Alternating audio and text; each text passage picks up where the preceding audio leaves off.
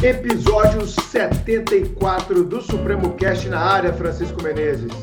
Bom dia, boa tarde, boa noite, boa madrugada, ouvintes do Supremo Cast. Bruno, de todas as brilhantes frases de Martin Luther King, a que mais me, me emociona é: Eu tenho um sonho que um dia, nas montanhas rubras da Geórgia, os filhos dos descendentes de escravos e os filhos dos descendentes de donos de escravos poderão sentar-se juntos na mesa da fraternidade.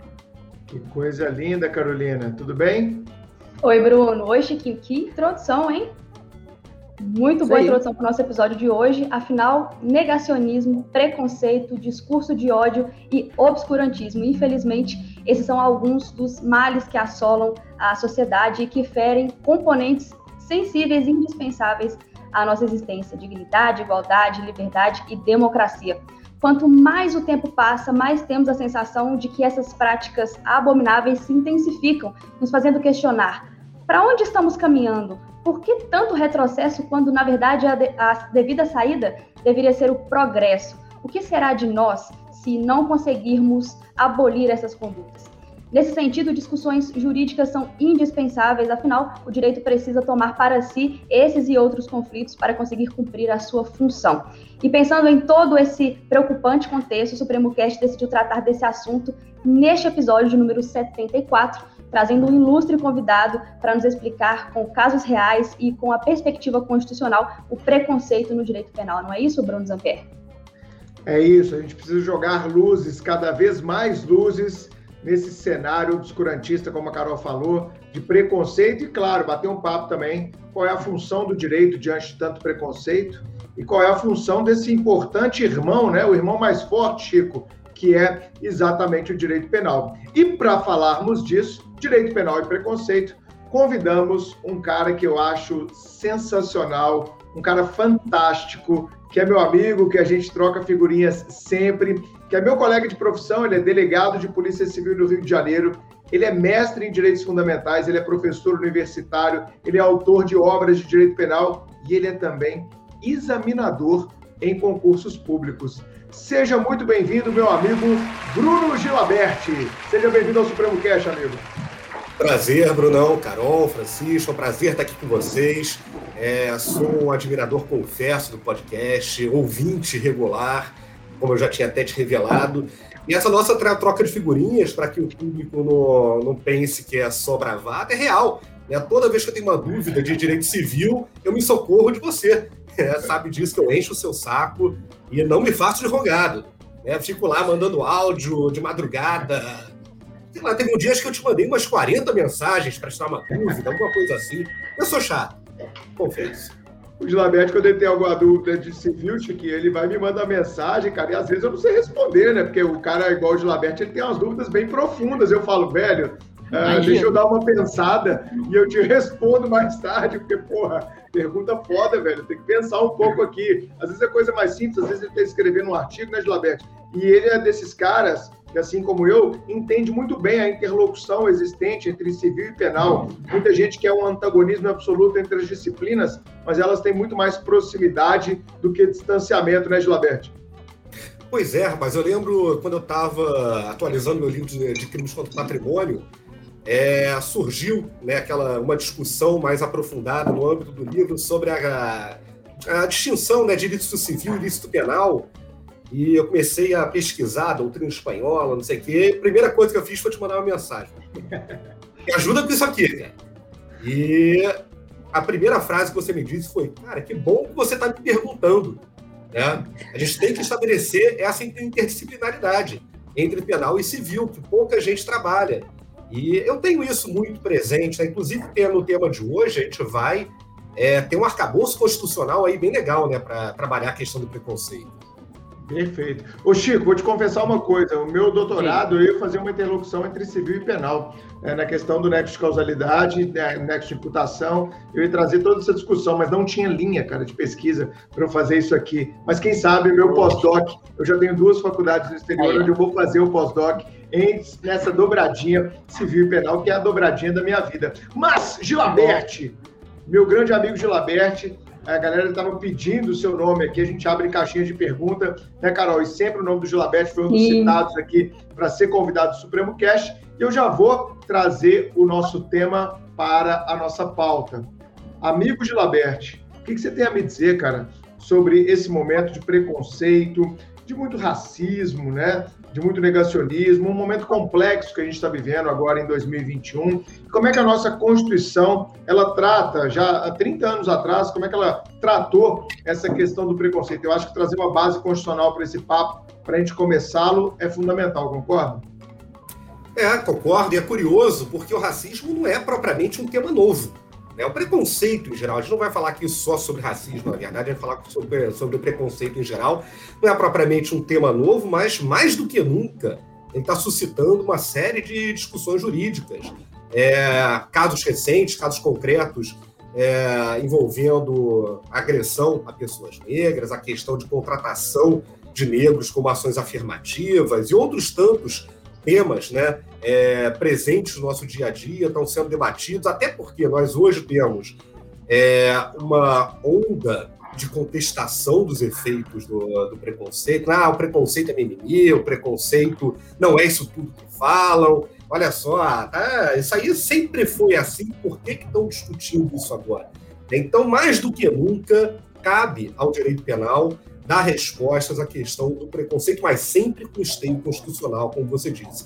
E a nossa Constituição ela tem um arcabouço ali de dispositivos, é, diversos é, dispositivos constitucionais tratando do tema do preconceito, da igualdade, da discriminação, é, começando, claro, é evidente, pelo artigo 1 né, da Constituição, quando estabelece como um dos fundamentos da República é, Federativa do Brasil a proteção à dignidade humana. É, em direito penal, eu às vezes me arrepio um pouco quando eu estudo é, esse artigo primeiro sendo utilizado como fundamento de uma discussão, né? Porque a questão da dignidade humana é tudo aberto. É, nós temos ali aquilo, aquele meta-princípio, o fundamento de toda a ordem jurídica. Então, se nós não circunscrevermos a discussão quanto à dignidade humana, acaba ficando uma coisa muito vaga, muito esparsa, fica parecendo um argumento de quem não tem argumento. Mas fato é que quando nós falamos em preconceito, em discriminação e igualdade, falar em dignidade humana é o ponto de partida.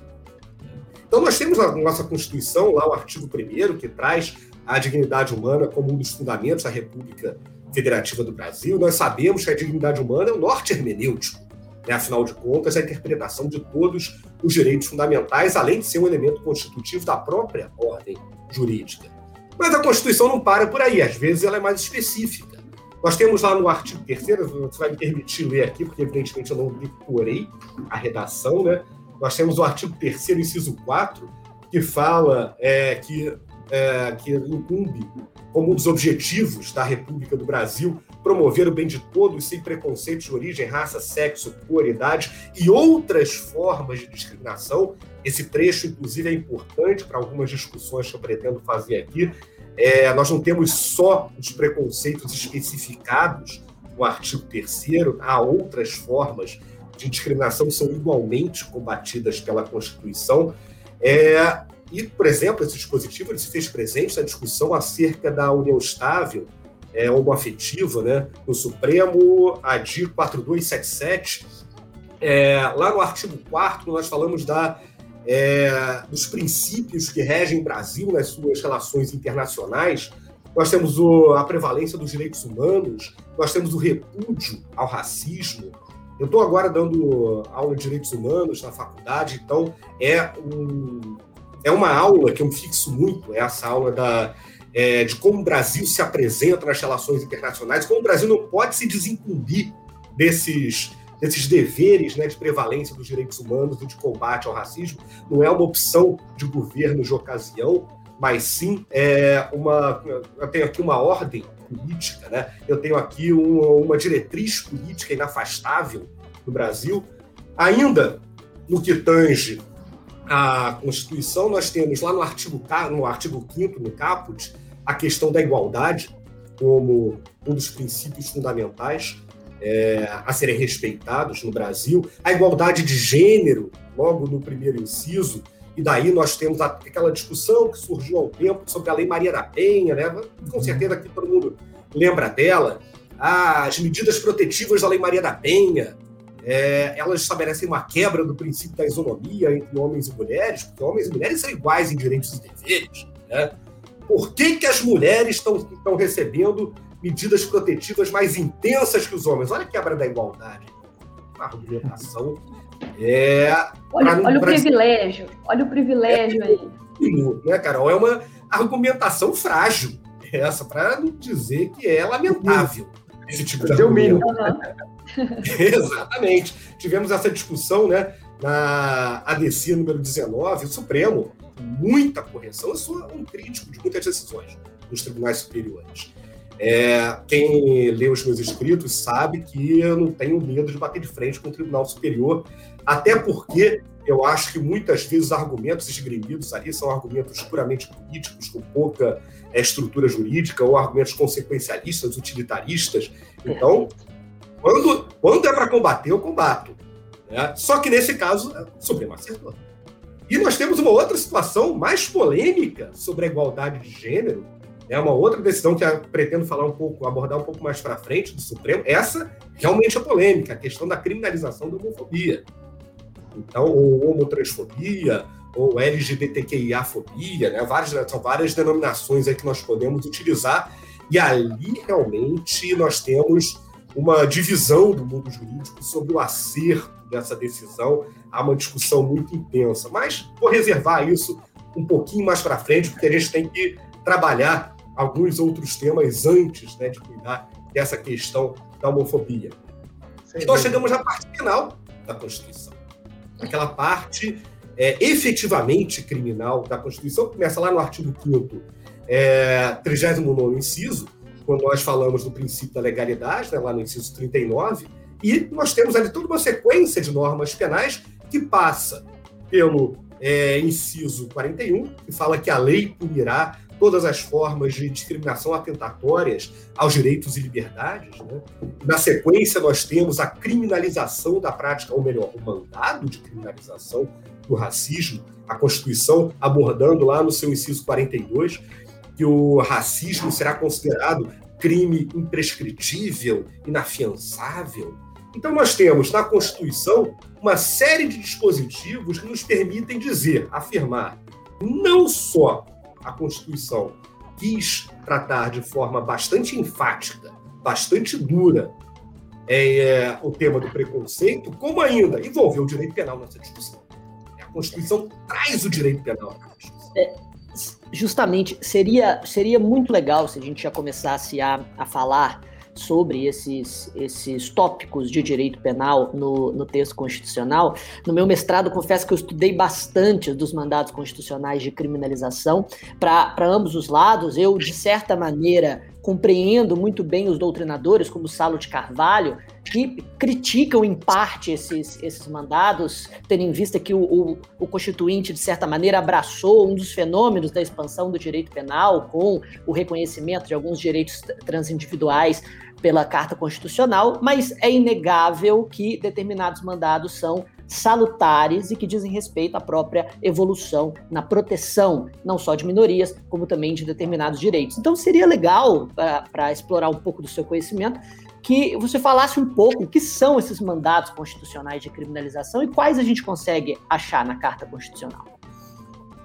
Assim como você, Francisco, eu também entendo as críticas aos mandados é, constitucionais de criminalização, é, embora eu seja um defensor da sua existência, pelo menos no que tange aos explícitos, né, aqueles mandados de criminalização implícitos, eles realmente são um pouco mais polêmicos.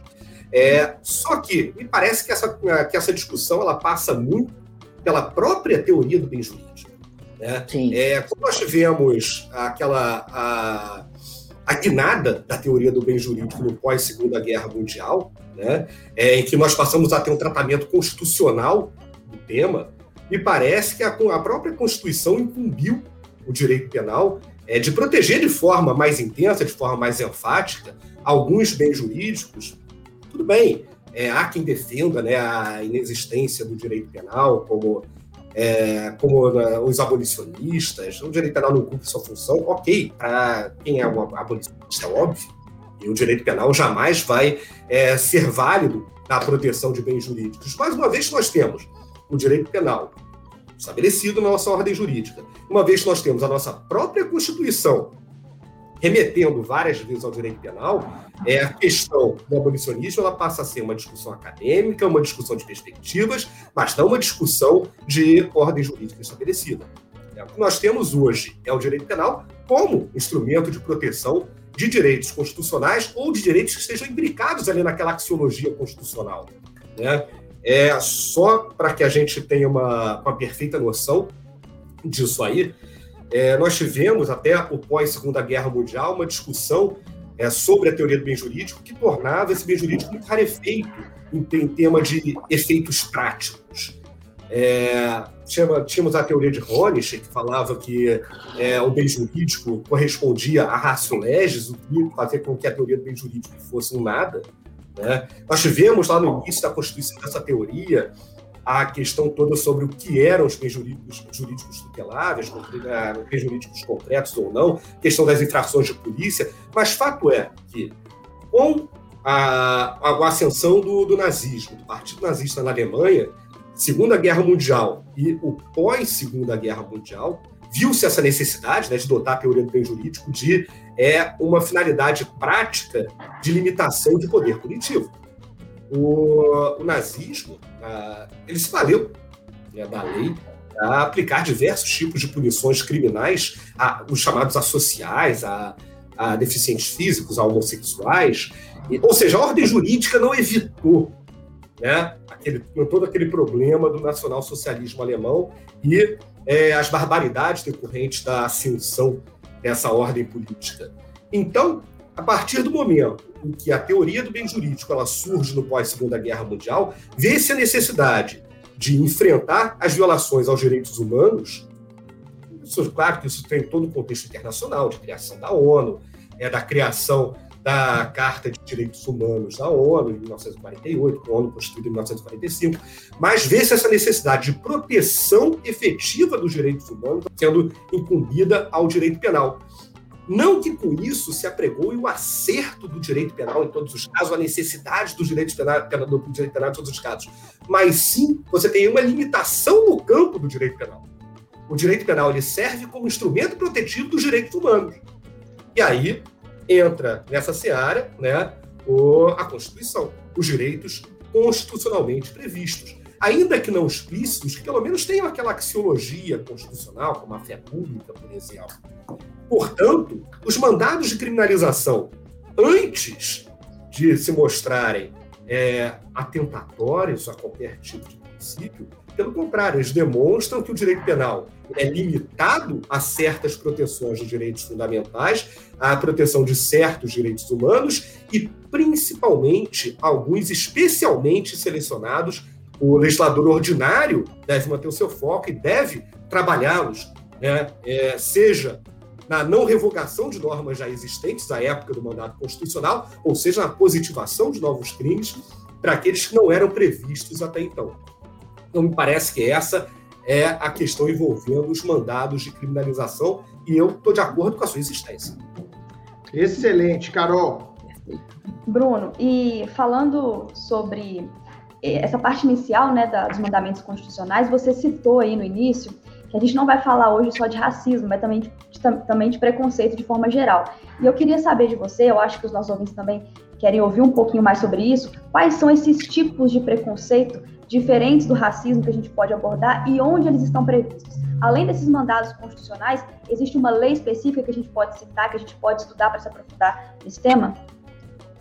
É, nós temos, como decorrência até desse mandado de criminalização constitucional, né, nós temos a Lei 7.716 de 89, é, que inicialmente ela falava do preconceito de raça e cor, depois nós tivemos uma extensão é, desse, desses preconceitos para procedência nacional, para a questão da etnia, para a questão da religião, e, além disso, não só a Lei 7.716, mas nós temos outros dando os dispositivos legais né, que cuidam da questão do preconceito.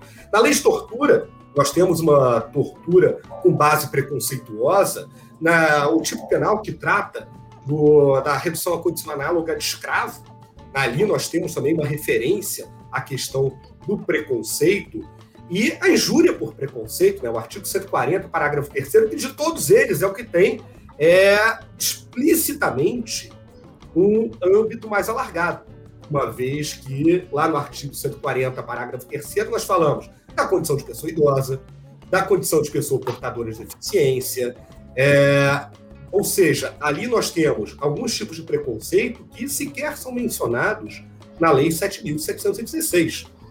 Tivemos um alargamento do âmbito do artigo 140, parágrafo 3. Ele parece até que outros tipos penais deveriam seguir o mesmo, a mesma toada, né, para que não fique uma coisa é, mal sistematizada, mas nosso legislador não sabe como é. Ele é complicadinho, então né, a gente não pode esperar que uma, uma certa coerência. Está sendo generoso até. temos a questão da homotransfobia, do, do STF, então temos todo, é, todo um, um rol preconceitos né, sobre os quais nós podemos trabalhar, que são aqueles com preconceitos opressores, os preconceitos que buscam a negar direitos a certas categorias de pessoas. Na época do, da, da incriminação, não gosto de dizer da, da incriminação, mas da extensão dos efeitos da Lei 7.716 à homotransfobia, eu lembro que uma discussão que surgiu foi, ah, isso vai virar uma bola de neve. Inclusive, até embarquei nessa decisão no primeiro momento. É, isso vai virar uma bola de neve. Agora, o STF vai colocar no âmbito da Lei 7.716 tudo quanto é tipo de preconceito. É o preconceito contra pessoas que tenham o dedo médio maior do que o dedo indicador. Então vai virar preconceito da Lei 7.716. O preconceito, a que eu estou muito sujeito, é preconceito contra botafoguenses. Somos minoria. é vai estar tá lá daqui a pouquinho, se alguém vai falar que é alguma coisa do Botafogo, vai aplicar a lei 716, olha o efeito bola de neve aí. Não é bem assim. Né? Quando nós falamos em preconceitos, nós estamos falando daqueles que visam a atingir o direito de igualdade. Nós estamos falando daqueles preconceitos que visam a transformar certas pessoas em não cidadãos, ou cidadãos com menos direitos. É esse tipo de preconceito que a Constituição visa combater e que o STF naquela, naquela decisão, seja ela pertinente ou não, vamos ver isso com maior nível de detalhamento. Né? Mas é, o que nós temos hoje, o principal diploma legal, cuidando da questão do preconceito, é efetivamente a Lei 7.716.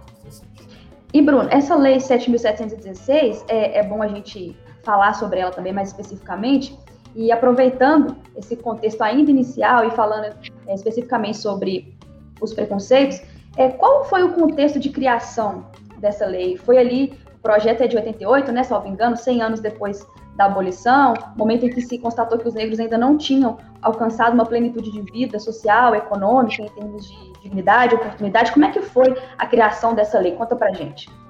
Tem uma lei que ela vem a lume logo na sequência né, é, da Constituição, ou seja, ela está muito atrelada à questão do texto constitucional e das discussões é, que envolveram a Assembleia Constituinte. Tanto assim que nós tínhamos ali esse momento da questão da, da, da, dos 100 anos da abolição da escravidão, e a lei, de início, ela é muito apegada a essa questão, é, vou botar entre aspas isso, né, racial, porque nós vamos ver que o uso desse termo racial talvez não seja o uso mais adequado, como o próprio Supremo já estabeleceu. É, então, nós temos ali esse contexto né, do preconceito de cor, do preconceito de raça, uma, discussões é, que se fizeram ouvir na época da Assembleia Constituinte. E ali nós temos a, a primeira lei é, que dá algum tipo de vazão né, aos mandados constitucionais de criminalização. A lei de 89, a Constituição de 88 a lei de 89. Depois nós tivemos outras leis tratando dos mandados de criminalização, como a lei de crimes hediondos, né, em 1990, mas é, o fato da lei de preconceito ser a primeira dessas leis mostra a preocupação do legislador em, desde logo, é, se mostrar né, contrário à questão do preconceito racial. Mas nós sabemos que o preconceito racial não é único preconceito existente e a realidade social impõe isso ao nosso legislador. Faz com que é, o legislador reveja as, as suas limitações né, é, filosóficas, das suas limitações ideológicas naquele momento histórico para ampliar o contexto dessa lei. É, e nós temos aí uma ampliação contínua, como tem que ser. Perfeito. E ainda nessa, nessa Rapidinho, Chico, só para a gente Pode, por favor, continuar por favor. a questão do racismo, tem um caso que é relativamente antigo, mas que foi é, fundamental para a construção do entendimento do que é o termo racismo, né, do que significa esse termo, apesar de fundamental, a gente sabe que esse caso teve um pano de fundo aí completamente discriminatório, que é o caso Elvanger. E eu queria que você comentasse dele para a gente, porque tem um impacto muito grande né, no entendimento do Supremo, até agora, é, recentemente, no caso da criminalização da homofobia. Inclusive, Sim, Carol, antes, antes do Gilabete, falar. é bom lembrar, né, Chico, que a gente conversou também sobre esse caso Elvanger lá no episódio, salvo engano, número 5 ou 6, sobre liberdade de expressão com o Bernardo, é, Bernardo Fernandes. A gente falou sobre ele lá também, só para aqueles ouvintes mais antigos do Supremo Cast. Eu já ouvi isso aqui no Supremo Cast, já sim, a gente debateu isso Exato. muito lá atrás. É no HC, é o HC 82424, né, que a gente falou justamente, até o, o vai, vai falar sobre a, a utilização do elemento normativo do tipo raça e o que ele significa, e, e acho que no final a gente vai ter um debate muito bom sobre isso, por favor, com- comente. Eu ouvi esse episódio, né? Eu ouvi tá esse episódio. Cara, eu ouvi Ah. o Supremo Cast, cara. Nós estamos. Ô, Chico, nós temos que ficar atento quando a gente grava. A audiência está muito qualificada, cara. Olha o nível Nossa. do nosso ouvinte. Ah, deu, exatamente, deu até medo, responsa aqui. Eu ouvi esse episódio, eu gosto muito do Bernardo, e até foi um dos motivos pelos quais eu decidi, hoje, não abordar né, o tema sistemas de proteção à liberdade de expressão, porque eu jamais teria a pertinência que o Bernardo tem para falar do tema. Então, eu cheguei a cogitar isso, até porque eu trabalhei já esse tema em alguns artigos, no meu livro, eu trato da liberdade de expressão, é, imbricada com o direito penal. Eu vou comentar ali a questão do sistema, dos modelos europeus, do, do modelo é, norte-americano, das teorias sobre. Não, não, melhor não. É, tem certos temas que, se você não tem maior pertinência, ou se você não vai trazer nada de novo, é melhor você segurar sua onda. Né? O Bernardo falou, o Bruno tá falando. Apresenta- a apresentaçãozinha dele furreca ali, michuruca, né? Bernardo falando exuberância da fala dele. Então, é, me parece, até por isso, eu evitei falar de sistemas da liberdade de expressão, rendendo aqui todas as minhas homenagens ao Bernardo. Gosto pra caramba dele como professor, como treinador, é um cara fantástico. Bom, mas trazendo essa discussão do caso Elvanger aqui é, para o nosso debate. Me parece naquele momento histórico, se não me engano foi em 2003 né, que o STF tomou essa decisão, o caso é da década de 90, primeira metade da década de 90, me lembro ao certo ano, é, mas o Supremo, se não me engano, a decisão é de 2003 ou 2004, acho que 2003. E acho que naquele momento, nem o Supremo tinha a ideia da extensão que essa sua decisão acabaria tendo, da influência que ela teria em outros casos, né, como na criminalização da homotransfobia. Inclusive, é, nessa, na criminalização da homotransfobia, é citado expressamente o dispositivo que trata do racismo. Né? É, Traz-se esse debate do caso Elvanger para a ordem do dia. Bom, só para situar, é, sem querer, obviamente, é, me fazer mais pertinente que o Bernardo na fala dele, mas só para situar quem ainda não ouviu o episódio do Bernardo, o caso Elvanger, ele é um caso da década de 90, como eu disse, ocorrido no Rio Grande do Sul, em que o, um editor, né, um editor dono de uma editora, me permitam o, o, a redundância, o dono de uma editora, ele publicava livros antissemitas, alguns de autoria própria, outros é, livros é, que já tinham uma circulação estabelecida nos Estados Unidos, na Europa, mas é, notoriamente livros preconceituosos. E Elvanger ele foi acusado né, pelo Ministério Público Gaúcho da prática do crime previsto no artigo 20 da Lei 7.716, crime de preconceito. Eu não gosto muito de chamar é, a Lei 7.716 de lei de racismo, prefiro chamar de lei de preconceito, que parece que é um termo, que, é um termo é, que revela mais sobre a lei do que mencionar a lei de racismo. E lá nós temos no artigo 20 da lei 7.716 esse racismo genérico, né, qualquer forma de expressão de preconceito, é, de discriminação, seja de raça, cor, etnia. Pois bem, essa discussão ela começou no âmbito do Rio Grande do Sul, inicialmente o, o réu, Elvanger, Siegfried, bom, é Siegfried Castan Elvanger, Elvanger Castan, a ordem de sobrenome não me lembro. É, ele foi absolvido em primeira instância sob o argumento de liberdade de expressão, embora os livros por ele publicados fossem notoriamente antissemitas. Em segunda instância, ele foi condenado, essa decisão foi confirmada pelo STJ e ela chegou até o STF. Por que, que isso é importante para o direito penal? O que essa discussão tem de relevância para o direito penal? É, quando a discussão chegou no STF, um dos argumentos de Alvanger para defender a sua não punição foi a prescrição do crime, uma eventual prescrição do crime. Olha só, eu publiquei livros antissemitas, mas foi no exercício da minha liberdade de expressão. No entanto, superado esse argumento da liberdade de expressão, vocês estão me acusando do artigo 20 da Lei 7.716, esse crime está prescrito. Pô, mas como assim, né? A Constituição ela fala da imprescritibilidade. Ah, mas a Constituição ela fala da imprescritibilidade do racismo. E o meu preconceito, se é que eu fui preconceituoso, o meu preconceito é um preconceito religioso contra judeus. Se a Constituição ela fala de um preconceito racial, e o meu preconceito não é racial, isso significa que, para mim, o crime prescreve só não prescreveria se fosse um preconceito referente à raça. Essa questão chegou no Supremo e o primeiro voto dado nessa ação né, foi o voto é, do ministro Moreira Alves, então é, decano do, do STF, foi voto no sentido do acolhimento dessa argumentação. Ah, de fato, a Constituição ela fala que o racismo é imprescritível, é uma regra limitadora da liberdade, as regras limitadoras de liberdade têm que ser interpretadas restritivamente. Está prescrito o crime, não tem mais o que fazer. E sucedeu-se ao ministro Moreira Alves o então ministro Maurício Correia, que inaugurou a divergência que veio a prevalecer. Basicamente, qual foi a argumentação do ministro Maurício Correia? Olha só, é, a Constituição ela fala em racismo, só que a evolução científica, os estudos sobre o genoma humano, já revelaram que, cientificamente, biologicamente, não existem raças. É, quando nós falamos da humanidade, nos seres humanos, não temos uma divisão de raças. Então, se eu interpreto o racismo como sendo um preconceito de raça, isso significa que a previsão constitucional é letra morta. Não existem raças humanas.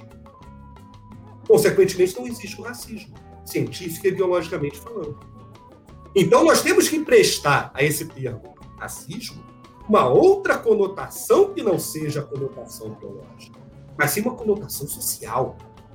Quando a Constituição ela fala em racismo, ela quer fazer referência a diversas formas de preconceito contra grupos socialmente oprimidos, contra uh, preconceitos que buscam a negação de direitos, preconceitos que buscam é, colocar certas categorias de pessoas como cidadãos de segunda classe. É isso que a Constituição trata. O preconceito religioso seria uma forma de racismo.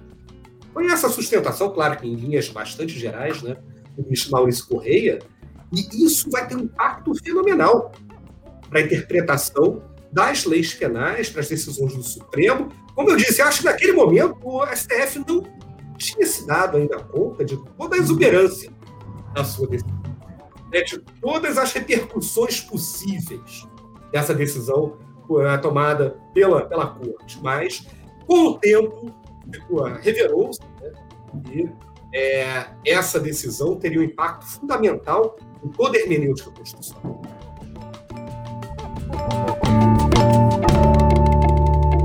queria continuar essa, esse, é, justamente esse papo. Acho que, que mais para o final nós vamos discutir uh, uh, essa posição do, do STF e esse precedente. E eu concordo plenamente que esse precedente foi talvez um dos, um dos mais importantes na virada hermenêutica quanto à interpretação do elemento normativo do tipo raça, que antes era interpretado de forma bem é, restrita e, e, de certa maneira, preconceituosa, né? O termo raça é, enquanto, é, é conforme previsto na lei, normalmente remetia àqueles racismos do, do, século XIX, aquele, todo aquele pensamento eugenista que dividia a humanidade em quatro ou cinco raças, né, os caucasianos, os negroides, etc., o que, o que obviamente depois da descoberta do genoma humano se provou incorreto, mas acho que a gente vai ter um tempo para discutir sobre isso especificamente. Eu queria, nessa esteira, que você falasse sobre o negacionismo, especificamente, pensando no, no, no caso Elvang. E, assim, uh, nos últimos tempos, a gente tem visto uma, uma onda de, de negacionismo, não só negacionismo uh, do Holocausto, como também de todas as, as formas de racismo e preconceito como os ordenamentos jurídicos estão tratando o negacionismo especificamente? Qual, qual é a visão dos, dos outros países na prática e qual você acha que é a melhor, a, a melhor conduta que o, que o Estado deve tomar nesse contexto? Cara, isso é interessante porque quando nós falamos em negacionismo, né, essa palavra é, já foi muito utilizada é, como uma referência mais específica ao negacionismo do Holocausto Judaico, mas é uma palavra que tem o seu uso hoje mais alargado, mais difundido, até por conta da, da de toda a questão de, de notícias de internet, de fake news, é, todo esse contexto que nós vivemos atualmente. Né? Hoje nós já falamos, por exemplo, negacionismo da pandemia, subvertendo até é, a acepção original é, usada para o termo. Esse termo negacionismo ele surge como uma contraposição né, ao chamado revisionismo histórico. Quando nós falamos em história, isso é interessante só para contextualizar o tema, quando nós falamos em história como, é, como ciência cultural, né, tem uma divergência se a história é ciência ou não é ciência, mas vamos chamá-lo de ciência cultural. É, a história é uma ciência que se estrutura sobre fragmentos. Né? Nós só temos uma ideia do nosso passado através de fragmentos. É, eu não tenho como ter uma história completa da, do, do Egito Antigo ou da Grécia Antiga porque nós temos poucas referências a essa época. Então, nós é, coletamos informações aqui e ali, montamos aquele quebra-cabeça e traçamos um panorama sobre civilizações, claro. E quanto mais contemporânea a civilização, melhor é o panorama histórico. Mas quanto mais antiga a civilização, mais nós atuamos sobre é, um termo que é, que é muito utilizado em direito penal, que é a fragmentariedade. A história ela também é fragmentária. Então é normal que na história nós tenhamos revisionismos. Hoje, um conhecimento histórico estabelecido não é o mesmo conhecimento que nós vamos ter amanhã. Pode ser que surja um dado novo, é, um manuscrito do Mar Morto que é, subverta toda uma concepção então existente. Nós temos que rever alguns conceitos históricos. Isso se deu na época do, do pós-Segunda Guerra Mundial, mas de uma forma degenerada, vamos dizer assim. Né?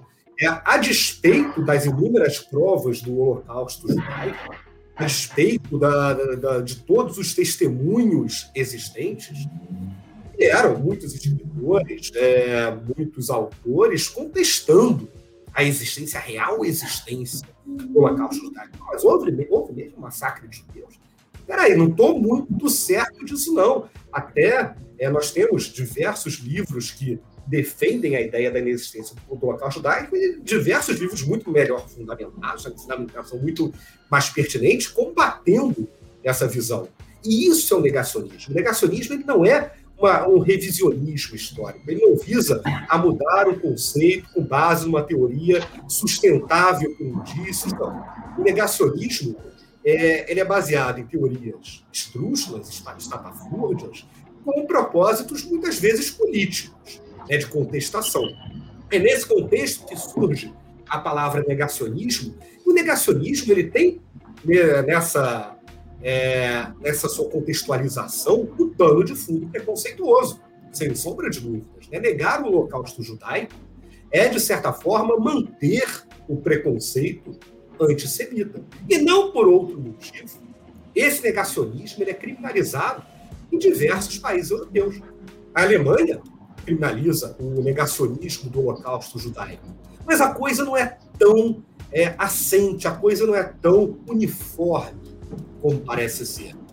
Nós temos países é, que incriminam o negacionismo em qualquer de suas expressões. Por exemplo, na Alemanha, basta que eu expresse um pensamento negacionista. Eu já cometo um crime, inclusive até o Roxin, né, é, ele se, se posiciona contrariamente a essa legislação alemã, ele fala que da forma como ela é estruturada, ela não atende aos pressupostos teoria do jurídico. Nós temos países que criminalizam o negacionismo só quando ele busca espalhar a ideologia nazista e, consequentemente, estimular atos preconceituosos, seria algo parecido com uma, uma incitação ao crime ou uma apologia a crime ou criminoso, né? seria algo muito próximo a isso. Criminaliza-se o negacionismo enquanto forma de estimular pessoas a agirem de forma preconceituosa. Se não me engano, Portugal tem uma legislação é, nesse sentido. E há países que adotam uma posição um pouco mais é, complicada sobre o negacionismo. É, há países como a República Tcheca que criminalizam o negacionismo dos genocídios é, praticados pelo comunismo soviético. Você tem uma legislação criminal na República Tcheca e isso é um pouco mais polêmico, não pela negação do genocídio. Nós vamos ver que a negação do genocídio é também uma, uma atividade preconceituosa. Né? Mas é, se você nega uma ideologia que não é intrinsecamente é, racista, ou preconceituosa, ou discriminatória, mas para se opor a uma ideologia política, isso eu já acho um pouco mais complicado. Né? Na verdade, tem ali uma doutrina que não é intrinsecamente preconceituosa, como a nazista, mas que, de, é, que derivou para regimes totalitários. Mas tudo bem, nós podemos até admitir o, a criminalização do preconceito, é, a criminalização do, da, da, negação de genocídio. Nós temos, uma, temos a Bósnia. A Bósnia tentaram, é, em solo bósnio, implantar uma lei de negacionismo, e a Bósnia refutou, defendendo a liberdade de expressão. E nós temos a posição francesa, que é uma posição geopolítica sobre o termo. Né? Na França, por exemplo, admitiu-se como constitucional a negação do genocídio judaico, do holocausto judaico, é crime realmente. Nós, o Tribunal Constitucional francês apoia essa criminalização, tem nada de inconstitucional. E o mesmo Tribunal Constitucional francês disse que a lei que criminalizava a negação do genocídio armênio essa era inconstitucional. E por quê? Porque não havia uma tradição na França de criminalizar o genocídio, a negação do genocídio armênio. Não, não havia um reconhecimento pelo Estado francês do genocídio armênio. Ou seja, há genocídios que são mais genocídios, segundo o tribunal francês. Né? Mas fato é que nós temos lá na Europa essa questão muito forte da criminalização do negacionismo. E nós temos no Brasil um projeto de lei tentando incriminar né, a, o negacionismo do Holocausto judaico, um, projeto, na época, elaborado pelo então deputado federal Marcelo Itagiba, se o projeto está em tramitação no Congresso, e ele segue os moldes é, preconizados por Roxin, quando ele trata do tema. Roxin ele fala né, que o negacionismo ele só seria pertinente na legislação penal como crime se ele visasse estimular a prática de condutas preconceituosas, e o projeto de lei brasileiro ele vai nesse sentido. Então, me parece que nesse ponto ele respeitaria a questão da teoria do bem jurídico, mas esse é o pano de fundo negacionista. E é importante a gente trazer a discussão à baila, porque ele é negacionismo, ele é intrinsecamente preconceituoso na acepção original dessa palavra. Claro que hoje nós temos uma expressão que tem um âmbito semântico mais alargado, como a própria questão da negação da pandemia, é que aí já não tem nada a ver com a questão discriminatória. Ou, Sim, mas... ou o negacionismo, né, que está que tá em moda agora também no Brasil, né, o, o Bruno, meu xará, é, da ditadura, né? Tem gente dizendo que não houve ditadura, houve sim uma revolução que salvou o Brasil de um sistema comunista ou socialista, né? Quem sabe daqui a uns 20 anos a gente tenha alguma medida por parte do Congresso proibindo esse tipo é, de negacionismo aí, é, de fatos que aconteceram, onde milhares de pessoas foram perseguidas, onde as liberdades foram caçadas, onde é, não houve eleições por mais de duas décadas no Brasil. Enfim. Agora, Bruno, eu queria avançar na nossa pauta e te fazer uma pergunta mais, uh, vamos dizer assim, mais dogmática. Uma pergunta, uh, já que estamos falando de preconceito de direito penal, a pergunta é a seguinte: será que existe alguma diferença entre preconceito e uma injúria por preconceito? A gente dá, dá para fazer esse, essa divisão? Tem sim, Bruno. E nesse ponto eu confesso que eu destruo um pouquinho da, da doutrina clássica, da doutrina tradicional. E quem conhece os meus escritos sabe que né, eu frequentemente sou minoritário nas minhas ponderações. É, Mas... já, te, já te congratulo pela sua coragem, já que ser minoritário nem sempre é fácil, principalmente quando você é bombardeado por, por pessoas que, que preferem ficar acomodadas, mas a, quando você destoa, sempre é com muito, muita boa fundamentação.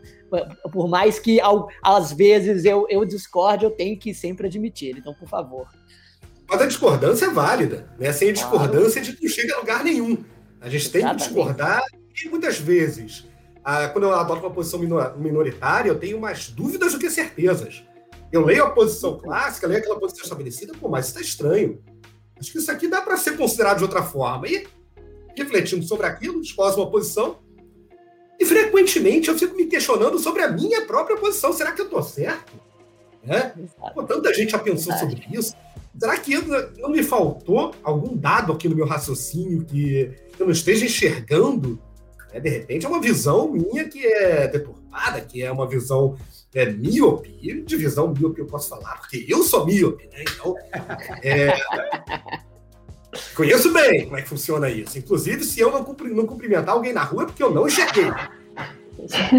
Por isso, quase todo dia. Me livro de uma série de saias justas.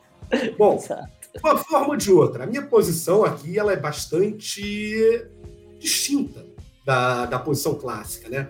Eles pegam, mas normalmente, na maior parte dos livros de doutrina penal, essa questão do, da injúria por preconceito sendo trabalhada no âmbito de, do bem jurídico honra, né? ao passo em que a Lei 7.716 ela é trabalhada sempre com base na questão da igualdade, da negação de direitos, e por aí vai.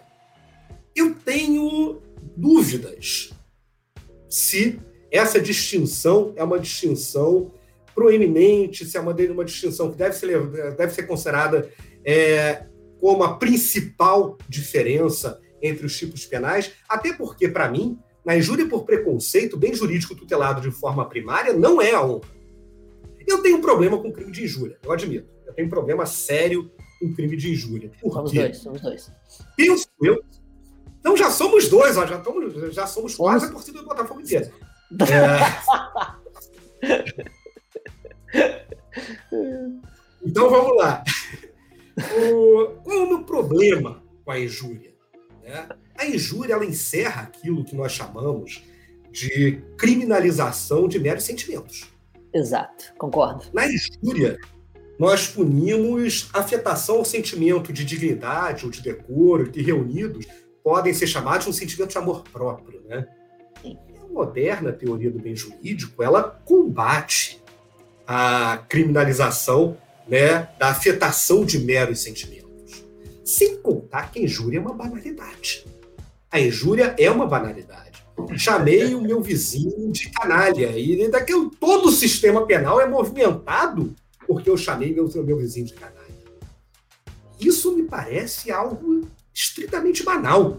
Né? Deixa com o direito é civil, deixa com é nós, a gente resolve. Ex exato. A gente resolve aqui, não Porra, precisa de eu acho também, direito claro. civil, por favor, socorra a gente.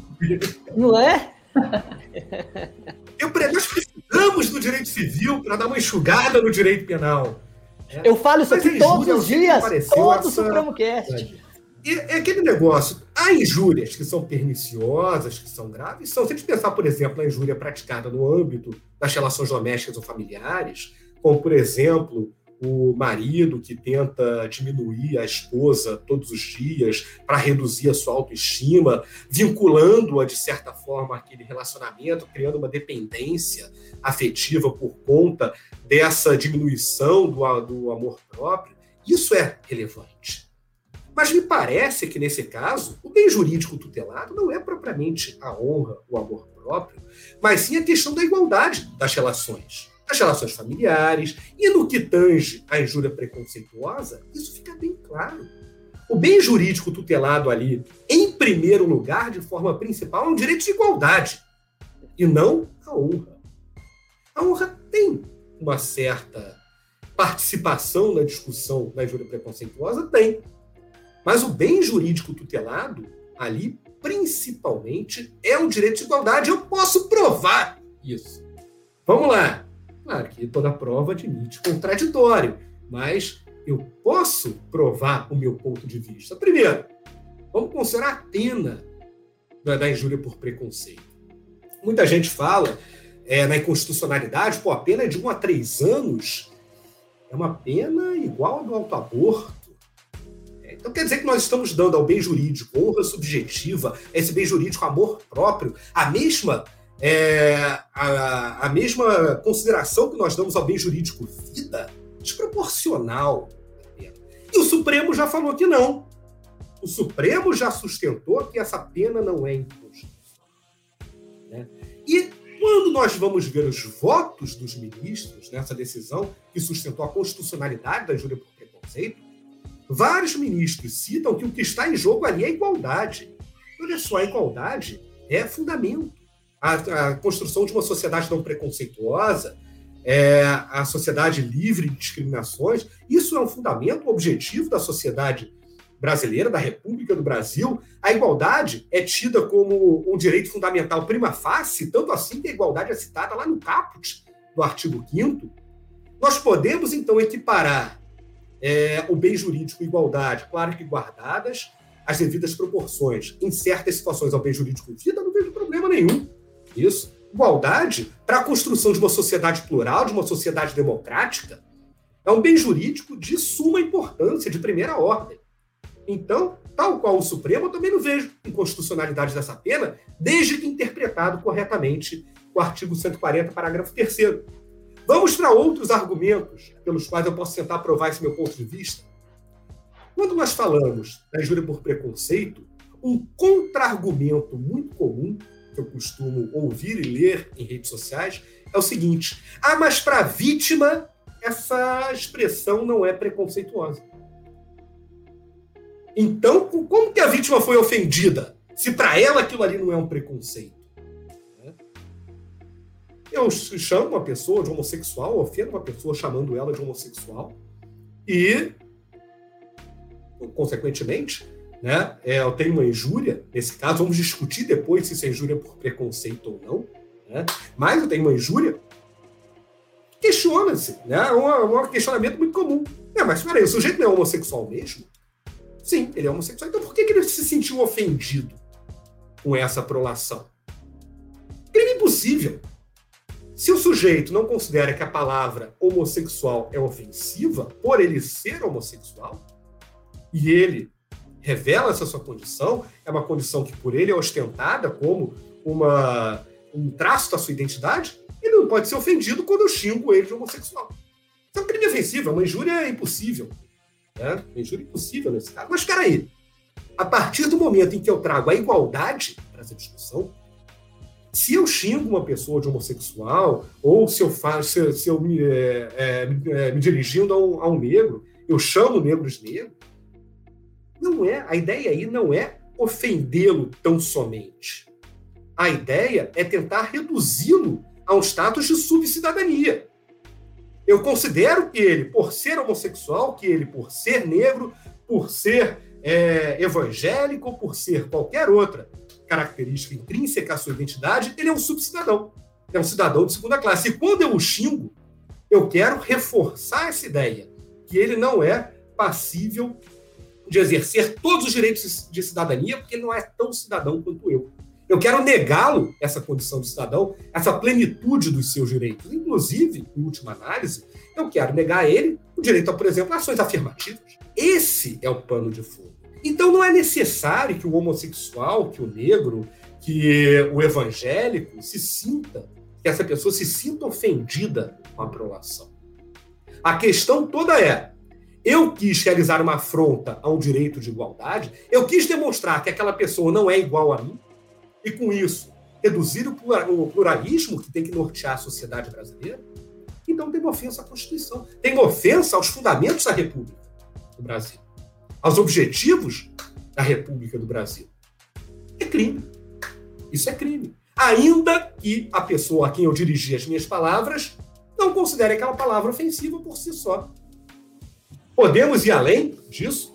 Podemos.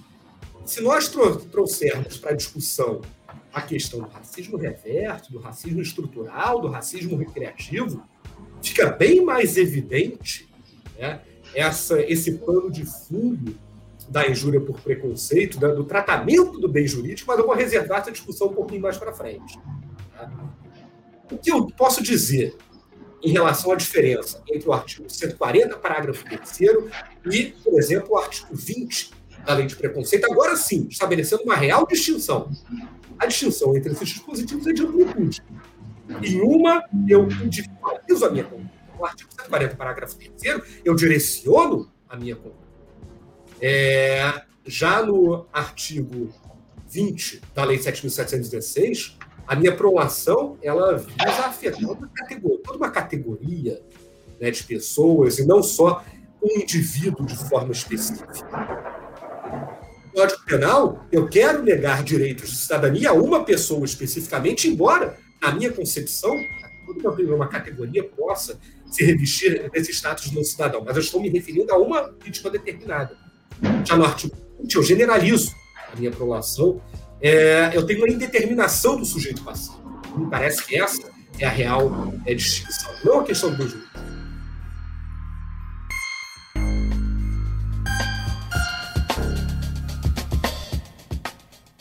Bruno, e pensando nessa, nessa questão desse crime de injúria por preconceito, o que, que o STF e o STJ entendem sobre sua imprescritibilidade? O que você tem para falar para a gente sobre isso? É interessante isso. Eu acho, inclusive, que essa discussão ela se refletirá até na própria acepção da homotransfobia, é, como, nós, como eu vou tratar daqui a pouquinho. O STJ, deixa eu pegar aqui um número, porque de cabeça não me lembro, é, no, no, agravo no recurso especial, é número é, 686965. O, ST, o STJ decidiu é que o, a injúria por preconceito, tal qual o racismo da Constituição, né, a injúria por preconceito também seria imprescritível. Afinal de contas, quando a Constituição ela fala em racismo, ela não se refere especificamente à Lei 7.716. Quando a Constituição ela fala em racismo, ela está tratando, ela cuida de todas as formas de preconceito, inclusive as injúrias preconceituosas. E como eu disse, a partir do momento em que você iguala o bem jurídico do artigo 140, parágrafo 3 ao bem jurídico da Lei 7.716, você acaba tendo crimes que estão ali no mesmo patamar. Você acaba tendo crimes que estão numa, numa, no mesmo, uma mesma situação jurídica, embora em diplomas diferentes. Muita gente fala, ah, mas os crimes da Lei 7.716 são crimes mais graves? Não. Há muitos crimes da Lei 7.716 que têm a mesma punibilidade que o artigo 140, parágrafo 3. A pena é a mesma. Embora realmente lá na, na Lei 7.716 nós, por vezes, tenhamos crimes é, com uma punibilidade mais intensa, nem sempre é assim. E mais, agora então que foi derrubado aquele veto do pacote anticrime, né, que triplica a pena de alguns crimes contra a honra quando praticado nas redes sociais, a injúria por preconceito, dependendo do caso concreto, ela pode ter uma pena que vai passar para 3 a 9 anos. Olha só, é uma pena quase igual à pena do roubo. Inclusive, o roubo é 4 a 10 anos. A injúria por preconceito passa a ter uma pena de 3 a 9. Um ano a menos na pena mínima e um ano a menos na pena máxima. Então, nós temos aí uma situação é, de extrema punibilidade, guardadas as discussões sobre ah, o princípio da proporcionalidade, evidentemente, não estou entrando nessa seara aqui da proporcionalidade, mas só para demonstrar que a injúria por preconceito, em termos de gravidade, ela não deixa nada a dever aos crimes da Lei 7.716. E é uma forma de racismo em sentido amplo? É. O artigo 140, 140 parágrafo 3 é uma forma de racismo em sentido amplo. Então o STJ equiparou o artigo 140 aos crimes da Lei 7.716, estendendo essa questão da imprescritibilidade. E o Supremo? O Supremo concordou. Essa questão ainda não está fechada no Supremo. O Supremo, em princípio, é, julgou o caso numa manifestação, nessa manifestação do STJ, houve um recurso ao Supremo e o Supremo manteve a decisão do STJ, mas sem invadir o mérito de forma muito intensa. Mas há um habeas corpus no Supremo, é HC 154-248, em que essa questão também está sendo discutida. Já há um voto favorável à imprescritibilidade da injúria por preconceito, há um voto contrário, voto do, do ministro Caio Marques, né, que é o ministro mais novo aí da composição do STF, ele votou contrariamente à imprescritibilidade da injúria por preconceito, e quando isso chegou no Alexandre de Moraes, ele pediu vistas nos autos, devolveu os autos para julgamento em dezembro do ano passado, só que ainda não foi pautada a continuidade desse julgamento. Né? Mas me parece, até pela decisão anterior, que o STF vai seguir na mesma toada do STJ, embora eu não tenha como botar minha mão no fogo. Mas o STF me parece que ele vai seguir na mesma toada do, do STJ. Acho que é. nesse ponto o ministro Caio Marques vai ser voto vencido. Que aula, senhores! Se você que está ouvindo o Supremocast não prestou atenção, volte aí, ó, que vai dar uma voltinha e volta nisso aí, que com certeza nós teremos questões assim. Eu não tenho dúvida nenhuma, Chico. Nós vamos ter questões assim em 2021 e 2022 nos concursos públicos. Concorda, Chiquinho? Concordo plenamente. Acho que esse tema está muito em voga, principalmente por causa das últimas decisões do Supremo Tribunal Federal. Eu acho que antes de endereçá-las como, como a cereja do bolo aqui da nossa, da nossa exposição, da, da sua exposição, da nossa discussão, acho que seria legal falar também de algo que vai cair nos concursos públicos, que são as ações afirmativas.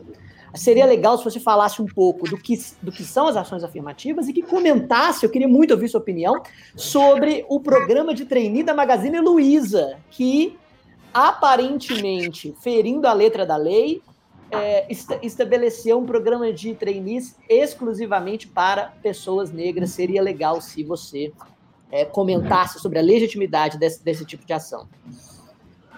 Eu tive a oportunidade de escrever sobre isso num, livro em homenagem ao ministro Celso de Mello.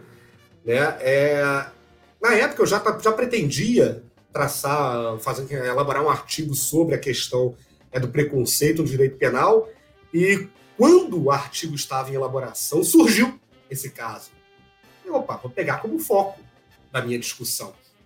O problema todo é o seguinte: nós temos, lá no artigo 4 da Lei 7.716, o crime de negar ou obstar emprego em empresa privada por motivo de cor, de raça, de etnia, procedência nacional e etc. É, o Magazine Luiza, só para que a gente relembre essa notícia, né, estabeleceu um programa de trainee para unicamente para pessoas negras. Só pessoas negras poderiam participar desse programa e, naquela ocasião, foi sustentada a hipótese, por alguns, né, evidentemente, a hipótese de racismo reverso. Não, peraí. Mas só negros estão participando no programa de trainee? E as mesmas oportunidades para os brancos? Cadê a igualdade? Essa discussão é a mesma discussão imbecil que já existia lá nas ações afirmativas da Lei Maria da Penha. Ou seja, o STF já tinha se pronunciado sobre isso, embora em outro contexto. Né? Lá quando a questão era a igualdade entre homens e mulheres. É a mesma história, é uma ação afirmativa. Aliás, esse termo racismo reverso, é bom que se diga, ele surge né, nos Estados Unidos tão logo a sociedade norte-americana começa a estabelecer em solo americano políticas de ações afirmativas. O direito norte-americano, a política norte-americana começa a instituir nos Estados Unidos sistemas de cotas, etc.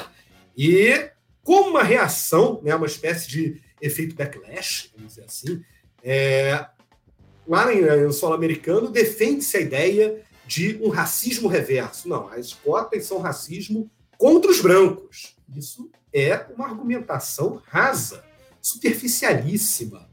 Né? Até porque, é, se nós precisamos de ações afirmativas, é porque nós estamos tentando alcançar uma situação de equilíbrio entre é, categorias de pessoas que não estão no mesmo patamar socialmente falando, né, em termos de oportunidades, em termos é, de tratamento social em geral. Então, o que nós visamos com as ações afirmativas é equilibrar essas categorias, oferecendo a essas categorias as mesmas oportunidades. Portanto, quando nós falamos em racismo reverso, na verdade, esse termo ele é um reforço do preconceito. O termo racismo reverso ele é preconceituoso por si só porque ele tem por escopo garantir aquele desequilíbrio original que as ações afirmativas tentam combater. É engraçado isso até na questão da injúria por preconceito, é porque quando surgiu né, essa discussão do racismo reverso, muitos lembraram da, da fala de um apresentador de televisão que sustentou que tinha sofrido injúria por preconceito porque quando ele era mais novo, ele é muito branco, e as pessoas chamavam ele de palmito. Né? Olha, também foi injúria por preconceito, também foi. Não, peraí. Uma coisa não tem nada a ver com a outra. Claro que eu posso ter uma injúria do caput do artigo 140 eu não ofendo alguém por qualquer motivo. Se eu chamo alguém de palmito para é, diminuir o amor próprio dessa pessoa, para ofendê-lo no seu sentimento de, de dignidade ou decoro, com todas as ponderações sobre a constitucionalidade do crime de, de injúria, isso, teoricamente, é uma injúria. Eu ofendo, eu ofendo o amor próprio dessa pessoa. Agora, é uma injúria por preconceito? Não. Porque eu não estou negando um direito de igualdade ao branco. Né? Se eu chamo um branco de palmito, ou de qualquer outra coisa, de leite, alguma coisa assim, sei lá, qualquer outra referência à branquitude da sua pele, né? É, essa referência não se pretende não igualitária. Pode ser uma ofensa? Pode. Mas não tenho ali a pretensão de reduzir os direitos daquela pessoa, de reduzir o seu status de cidadã. A ideia não é essa. A ideia é só ofender, eventualmente. Então não é uma injúria por preconceito. Não existe o racismo reverso sequer no direito penal. Nós podemos ter ofensas que façam referência à cor da pele, mas não são ofensas racistas, preconceituosas, é importante que a gente faça essa distinção. E isso, com muito mais razão, é aplicado à questão das ações afirmativas, né, que visam justamente acabar com, é, com esse desnível social. Bruno, e um, uma, um, outro assunto que surge quando a gente fala em ações afirmativas e que causa muita polêmica e polarização também é cotas. E muita gente fala que cota é o preconceito, porque se você, é, se você reserva vagas em concurso público, por exemplo, para pessoas negras, você está afirmando que elas são incapazes e por isso precisam de cotas para conseguirem ser aprovadas e, enfim, ocupar um cargo, uma função, ou até mesmo passar por uma faculdade, um vestibular, enfim. Eu queria que você comentasse também a questão das cotas para a gente, de fato, conseguir amarrar todo o nosso episódio e esclarecer também as questões envolvendo esse tema aí tão polêmico e tão importante também. Sim, antes, antes só, só, um, só um rápido comentário. É, a, a, discussão hoje no Brasil ela está tão absurdamente rasa, infelizmente alguns meios de comunicação acabam é, incentivando isso, principalmente as redes sociais, que hoje, se você tem a, a opinião de que o racismo reverso é um, te, é um termo que não faz tanto sentido, porque não existe uma, uma estrutura de, de discriminação que menoscaba a dignidade e estabelece como cidadãos de, de segunda categoria é, pessoas que têm determinada cor de pele, é porque você pertence a um grupo de esquerdistas progressistas. Meu, meu amigo, você é. Você ouvinte, se, se, se esta é a sua é, a sua opinião imediata, número um, acho que você sabe muito pouco sobre esquerda muito pouco sobre progressismo. Tente observar e ouvir os, os nossos argumentos por, por eles próprios, pelos, pelos fundamentos constitucionais e também uh, so, uh, sociológicos e políticos que ele tem, ao invés de simplesmente é, colocar em caixinhas da, da, que, que, minimizam e acabam diluindo a discussão social. Por favor, sua, sua opinião é... sobre as cotas, meu Ô, Chico, Bruno. já que você fez uma vírgula, eu também vou fazer a minha. Por favor. É, racismo reverso é simplesmente é, uma guerra de narrativas. Sim. Porque existem certos grupos que acreditam que você contesta uma tese com argumentos sólidos simplesmente com uma narrativa ainda que extremamente pobre. E o que é importante é você alimentar, vamos colocar os seus seguidores, com algo fácil de ser dito. Então, quando você coloca esse tipo de argumento, como o próprio Gilabert falou, raso, que não resiste a, a dois minutos de uma, de, uma, de uma argumentação fundamentada, você só está dando milho a bode, ou seja, você está apenas colocando na boca de pessoas que não têm a mínima capacidade argumentativa uma resposta imediata para que ela se contraponha a algo muito mais denso e profundo. De Laberte. Rapaz, eu acho engraçado essa questão né, de esquerda progressista.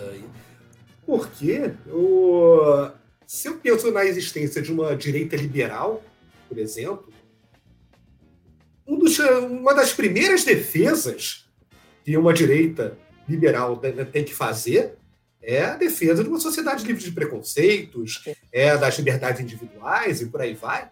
Então, a direita ela pode ser liberal, a direita ela pode ser progressista, da mesma forma que a esquerda pode ser retrógrada. Exatamente. Então, não, são, não são, nesse caso, qualidades de um espectro político ou de outro. Né? a esquerda é progressista e a direita é conservadora. Não, não é bem assim que a coisa, que a coisa funciona.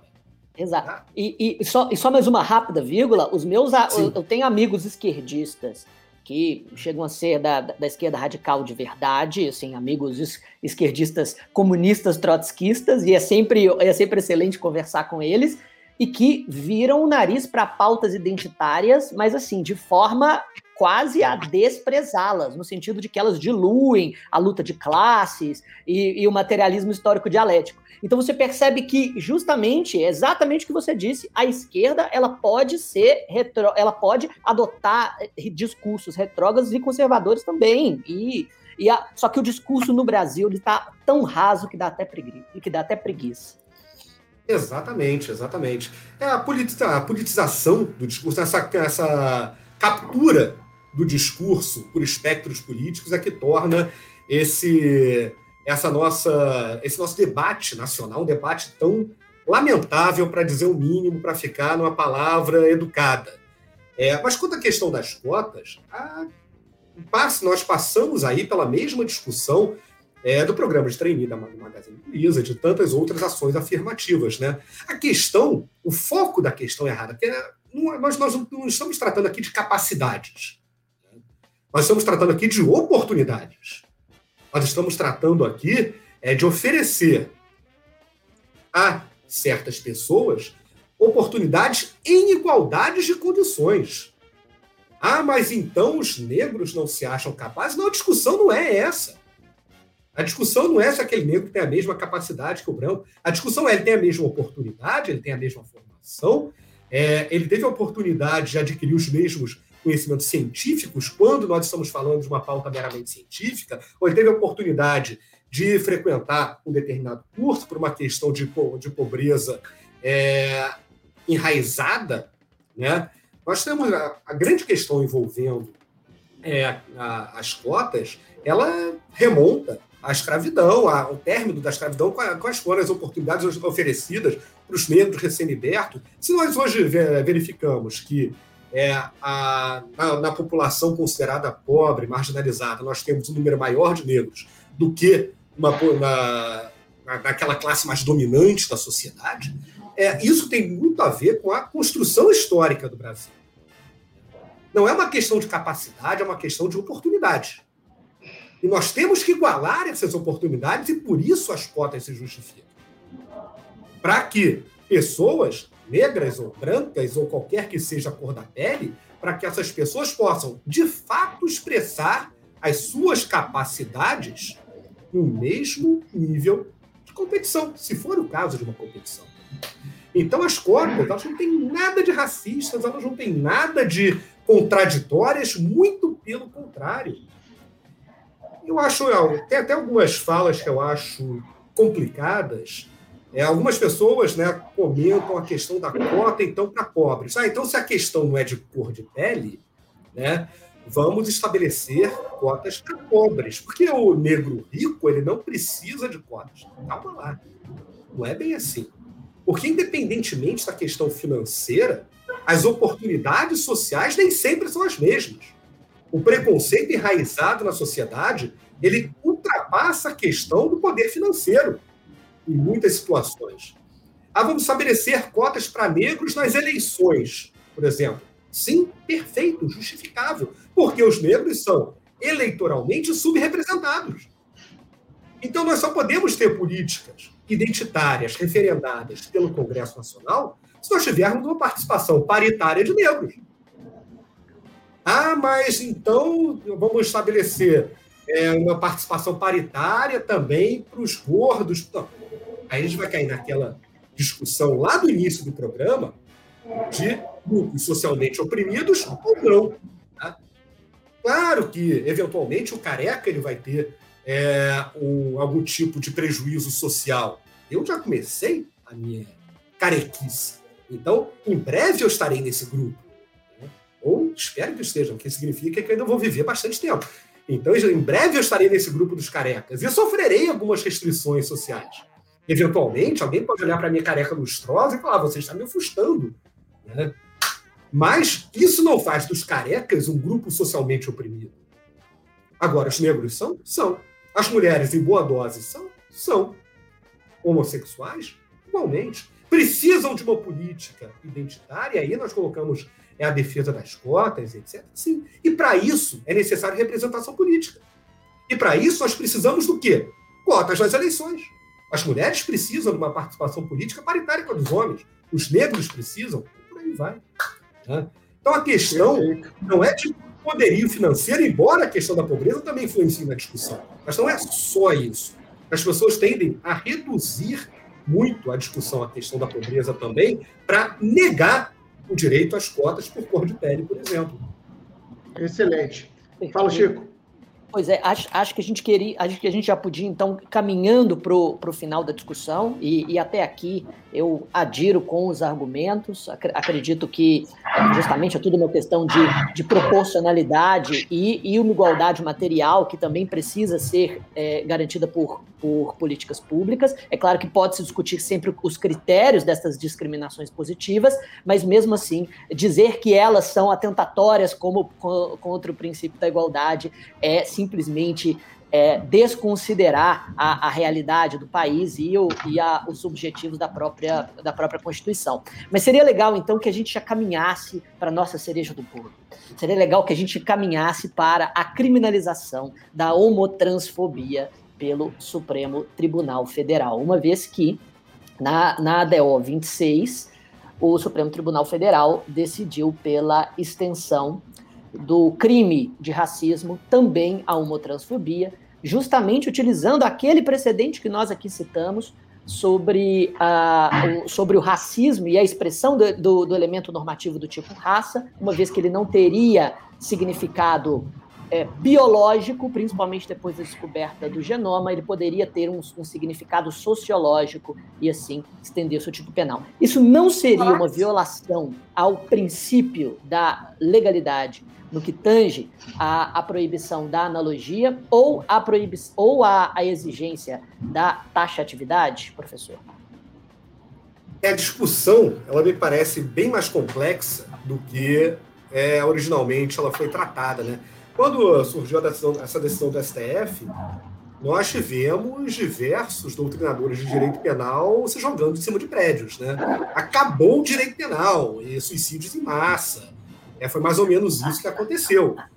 É, sim, o direito penal foi um cataclismo. Mas nós temos que ponderar alguns aspectos dessa decisão. O primeiro aspecto que nós temos que ponderar é o seguinte: pode o legislador se esconder atrás de um princípio constitucional, princípio esse que é protetivo do cidadão, para evitar legislar em um tema sobre cidadania? Sim, porque ah, quando nós falamos em criminalização da homotransfobia, é, eu uso o termo homotransfobia sabendo que talvez não seja mais abrangente, mas porque é, é talvez aquele mais difundido, então facilita a discussão. É, a partir de quando eu falo em que a Constituição ela exige a criminalização da homotransfobia, e ela sim o faz, né? quando nós sustentamos a existência, quando nós verificamos a existência do inciso 41, no artigo 5 do inciso 42, ali nós temos um mandado de criminalização também da homotransfobia, principalmente a partir da decisão do caso Alvanger, né, que não limitou esse conceito de racismo ao conceito biológico, ele emprestou a essa expressão um conceito social. Quando nós percebemos a existência de um mandado de criminalização, o STF definiu que o legislativo estava embora, portanto, reconheceu a existência desse mandado de criminalização. Se nós temos na Constituição esse mandado, isso não é um mandado, em última análise, de cidadania? Sim. Eu quero proteger a população LGBTQIA, eu quero proteger transexuais, homossexuais e por aí vai. Eu quero oferecer a essas pessoas condições melhores de, de vida em uma sociedade livre de preconceitos. Então, a criminalização da homotransfobia, ela traz um direito de cidadania íncito, íncito nessa, nessa criminalização. Ela é um direito de pessoas, um direito fundamental de pessoas homossexuais, transexuais. Nós estamos falando de, de direitos humanos. E a legalidade, o princípio da legalidade, ele também é uma proteção do cidadão contra os arbítrios estatais, para que não haja criminalizações arbitrárias, para que não haja criminalizações é, decididas pelo Poder Executivo em descompasso para com o Legislativo, para que você tenha uma taxatividade nas normas penais, vedação analogia, tudo isso também é uma proteção do cidadão em face do arbítrio do Estado. Mas o que, que nós tínhamos na homotransfobia?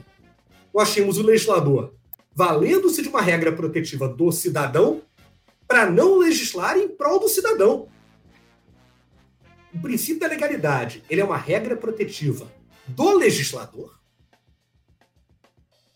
Temos um problema aí temos duas questões envolvendo direitos fundamentais e direitos humanos em aparente rota de colisão: a necessidade de criminalização da homotransfobia e a questão da proteção à legalidade penal. Então a questão é muito mais complexa, ela é muito mais intensa do que se fez ver inicialmente. E o STF, o STF, pode falar, Bruno. Chico, Chico, eu tenho certeza que o Chico quer colocar o pitaco aí, eu tenho certeza. Exato.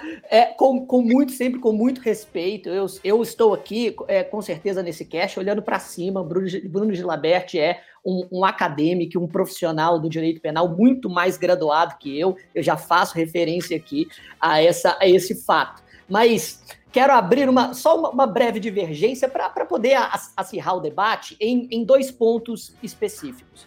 É, eu, eu acredito que eu, eu estou um pouco mais do lado dos, dos, dos, penalistas que pularam do prédio com essa decisão, mas, com, com é, mas por conta de duas de, de dois pontos específicos. É, primeiro que é, o princípio o princípio da legalidade que, que estabelece primeiro, a proibição da analogia em Malamparten também estabelece um mandado de determinação. E esse, e, e esse, mandado se desdobra também na exigência da taxatividade. Então, eu acredito Sim. que o problema já é anterior. Eu concordo com o ministro Moreira Alves, lá naquele voto do, do caso Elvanger. Por, por, mais que já seja, de certa forma, uma, uma questão decidida, mas é claro, todos esses pontos são, são sempre revisitados. Isso por quê? Se o elemento normativo do tipo raça não possui fundamento biológico específico, no, sentido de que acreditava-se, à época em que esse termo estava na lei, que, que a espécie humana poderia ser dividida em raças, mas hoje, por nenhum critério aceito da, da biologia, essa divisão é possível, acredito que dar ao termo a interpretação mais extensiva que pode se dar que é aquela que inclui basicamente toda forma de, de, é, de discriminação por cor, raça, sexo, orientação sexual, religião, idade, gênero, de certa forma é é, é, violar o princípio da, da taxatividade que, just, que, que justamente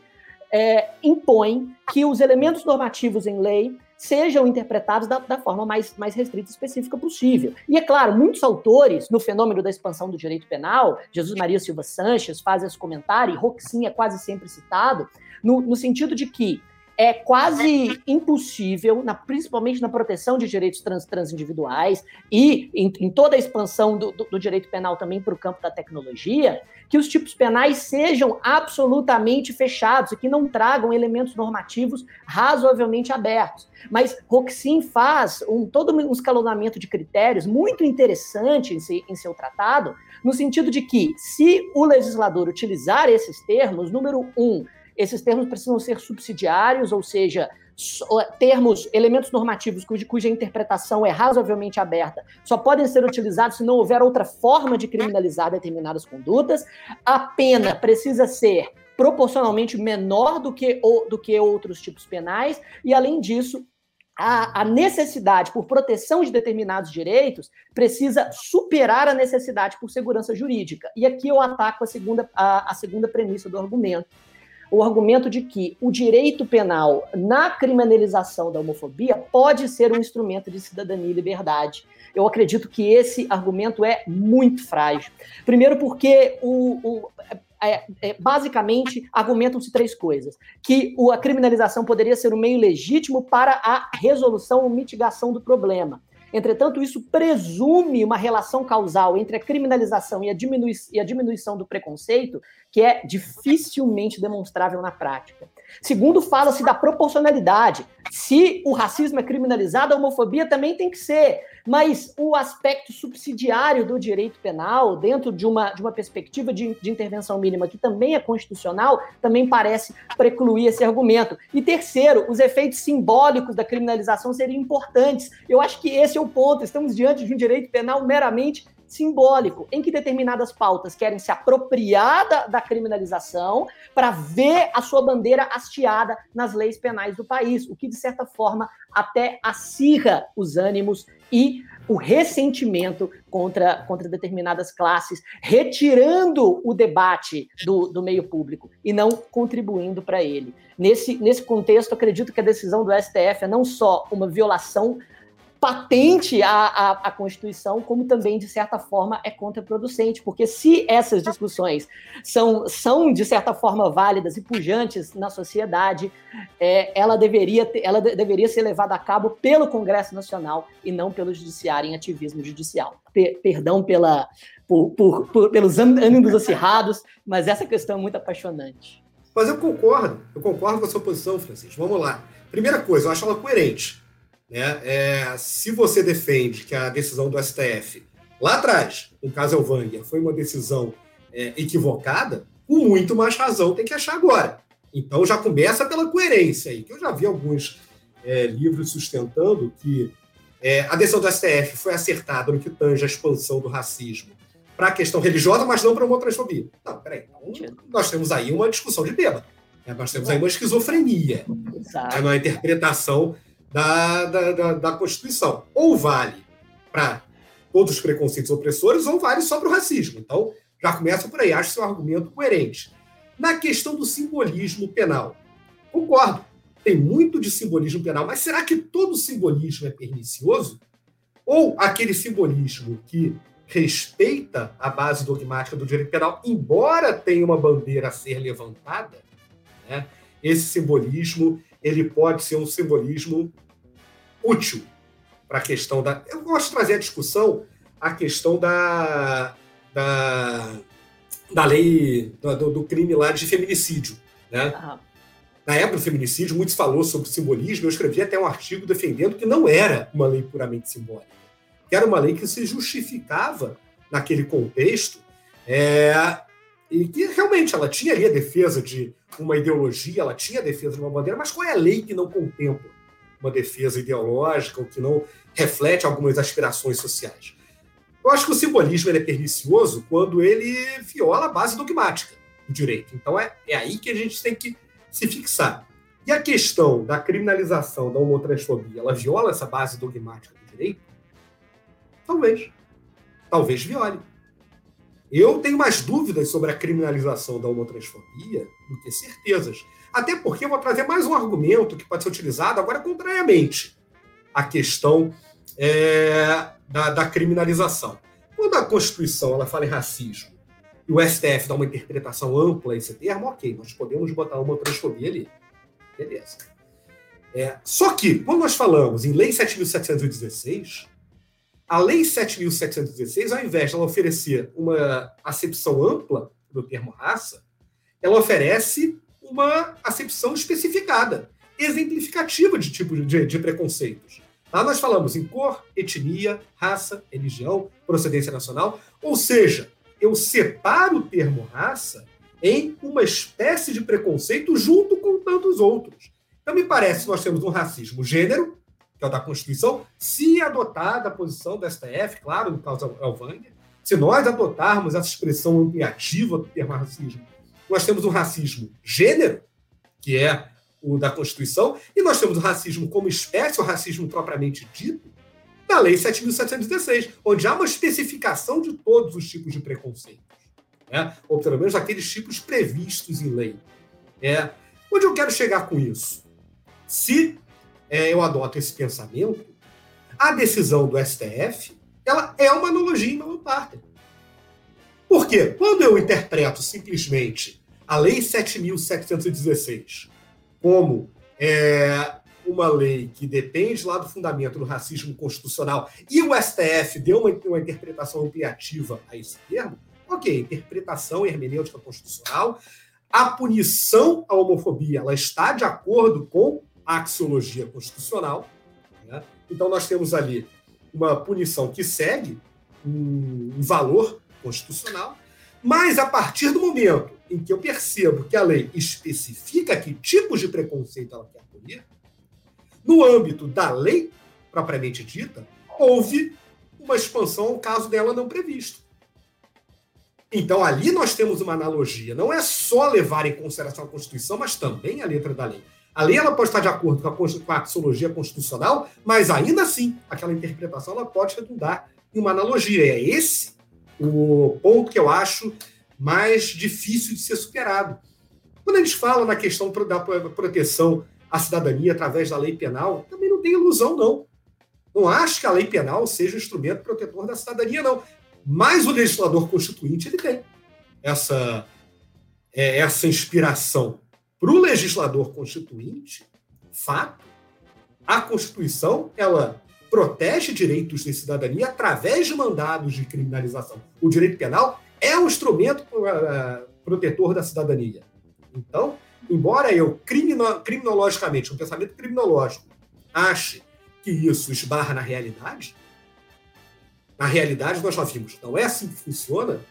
Fato é que, para o legislador constituinte, há ali uma política de proteção a direitos fundamentais que transformam direitos de cidadania em algo mais amplo, em algo mais amplo. Né?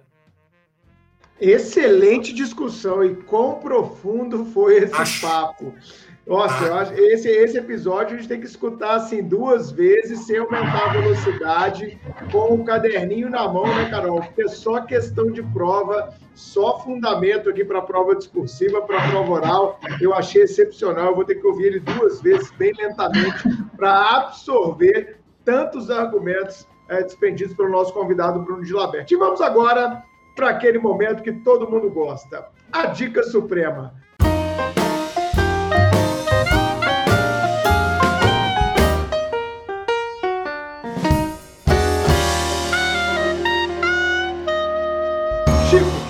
Trouxe para a gente hoje? Vamos lá, é claro, eu como, como penalista não poderia deixar de recomendar na minha dica suprema os livros do professor Bruno Gilaberto, especificamente livros relacionados à parte especial do direito penal, que na minha opinião é, são alguns dos, dos, melhores livros de parte especial que nós temos no mercado. Aí, exatamente, crimes contra a pessoa, crimes contra o patrimônio, crimes contra a dignidade sexual. São, são os, que, os que eu já li e recomendo como, como livros dogmaticamente muito bem fundamentados, que saem do lugar comum. Quando a gente observa a parte da, da literatura penal hoje em dia, a gente percebe que o, o muitos, muitos é, doutrinadores se limitam a falar sobre o significado vernacular dos elementos da lei e, e colacionar o informativo de, de jurisprudência. exatamente o que Bruno Gilabert é, não faz apenas, mas sim vai a, no, no âmago da discussão, trabalha com interdisciplinariedade. Eu tenho certeza absoluta, você que está se preparando para concursos públicos, nos quais o direito penal exerce um certo protagonismo, os livros do nosso convidado são uma grande pedida. Essa é a minha recomendação. Excelente pedida, Chico. Eu assino embaixo. Os livros do Bruno Gilabert são fantásticos. Carol, o que você trouxe para gente? Para a Dica Suprema de hoje, eu trouxe uma série do Globoplay, afinal, né, é o meu player favorito, talvez. a série é Segunda Chamada, uma série muito legal, que conta a história de vários professores que lutam com muita determinação para mudar a vida dos seus alunos e de toda a sociedade de uma forma geral através da educação. A história se passa numa escola e mostra com detalhes as diversas situações e realidades enfrentadas pelos alunos que são de diferentes idades e que sofrem também com diversos tipos de dificuldades. E só para citar alguns, nós temos ali uma senhora muito religiosa, cujo marido não gosta que ela frequente a escola, temos uma transexual que enfrenta o preconceito e a transfobia, garotos negros e periféricos que sofrem com racismo. Então, é, o enredo é muito, muito, muito próximo da nossa realidade e trabalha muito bem esses problemas sociais. Segunda chamada Globoplay. Excelente, Carol. Bruno Gilabert, eu vou te faz, falar minha dica suprema antes, depois eu quero ouvir a sua. Eu quero recomendar um documentário que eu vi há pouco no Amazon Prime, que eu acho que todo operador do direito, não sei se vocês viram, meninos, mas todo operador do direito deve ver, que vincula-se totalmente ao direito penal, que é o documentário Timing. É um documentário todo em preto e branco, é, de um amor vivido, de uma mulher que ficou fora é, é, por muito tempo com seu marido preso e criando vários filhos, e eles têm um amor desde a adolescência, e se discute muito a compaixão, o perdão, a função do sistema punitivo norte-americano. Timing, assistam. Ele foi indicado ao Oscar, não levou, mas ele foi indicado ao Oscar e é um documentário fantástico para quem opera o direito. Tem que assistir, porque ele é uma visão muito humanizada do preso, da família do preso, de tudo que as pessoas passam enquanto alguém está encarcerado. Timing do Amazon Prime. Gilberto, o que você trouxe para gente?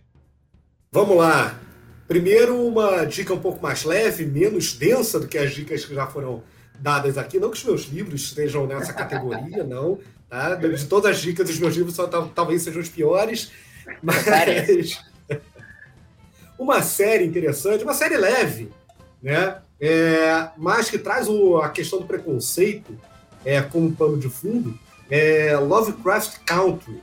É, é uma série baseada né, nos livros de, de HP, Hate né, Lovecraft, que são os livros de terror, para quem gosta. e, mas nessa série eles têm a questão toda do racismo dos Estados Unidos, no início do século XX, como pano de fundo. É bem legal, é bem interessante, até para ver a questão das comunidades negras na época. É uma série fantástica para fazer esse resgate histórico. E tem a questão dos monstros, do filme de terror, né? como aquele alívio da, da densidade temática.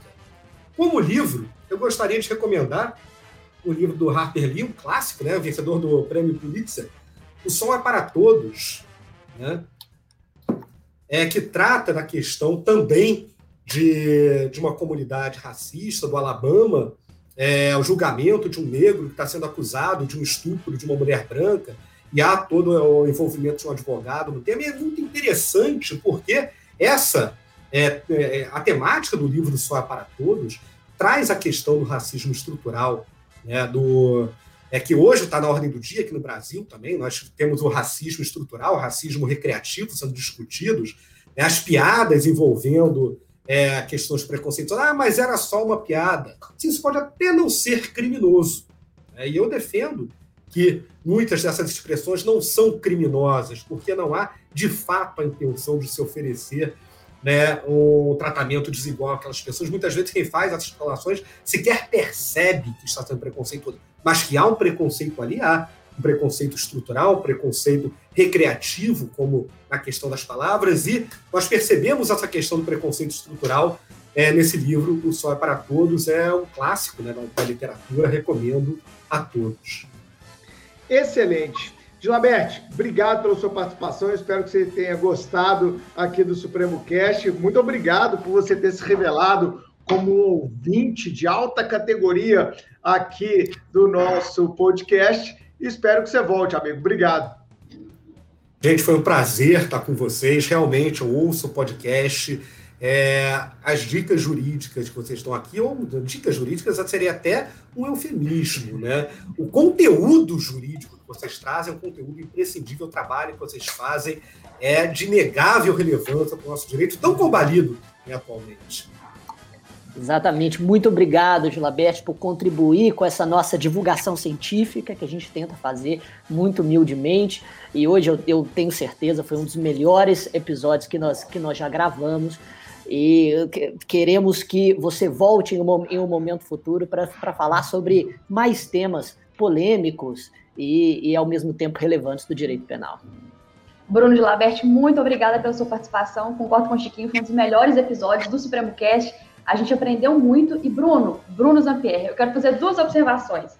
Você falou, há um tempo atrás, sobre ouvir mais vezes esse episódio. E tem uma ouvinte nossa, a Marina Barcelos, ela sempre escuta a gente, sempre marca nas redes sociais, e ela disse o seguinte: é, no episódio da Carla Carvalho, ela me mandou uma mensagem dizendo que vai escutar de novo e que ela é viciada em vários episódios. O episódio sobre a lei de abuso de autoridade, por exemplo, ela ouviu umas 10 vezes. Então fica aí um abraço para Marina Barcelos e para os nossos ouvintes. E mais uma observação.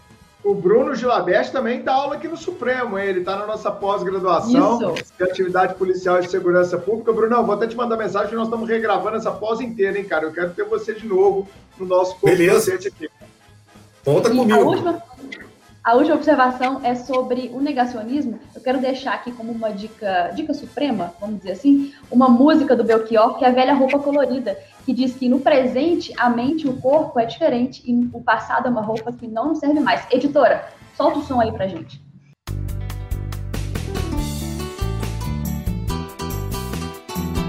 Excelente, esse foi o, o episódio do 74 do meu, do seu, do nosso Supremo Cast. Se você gostou, indique aos seus amigos, compartilhe este conteúdo de qualidade. Tchau, gente, até a próxima. Tchau, tchau. Tchau.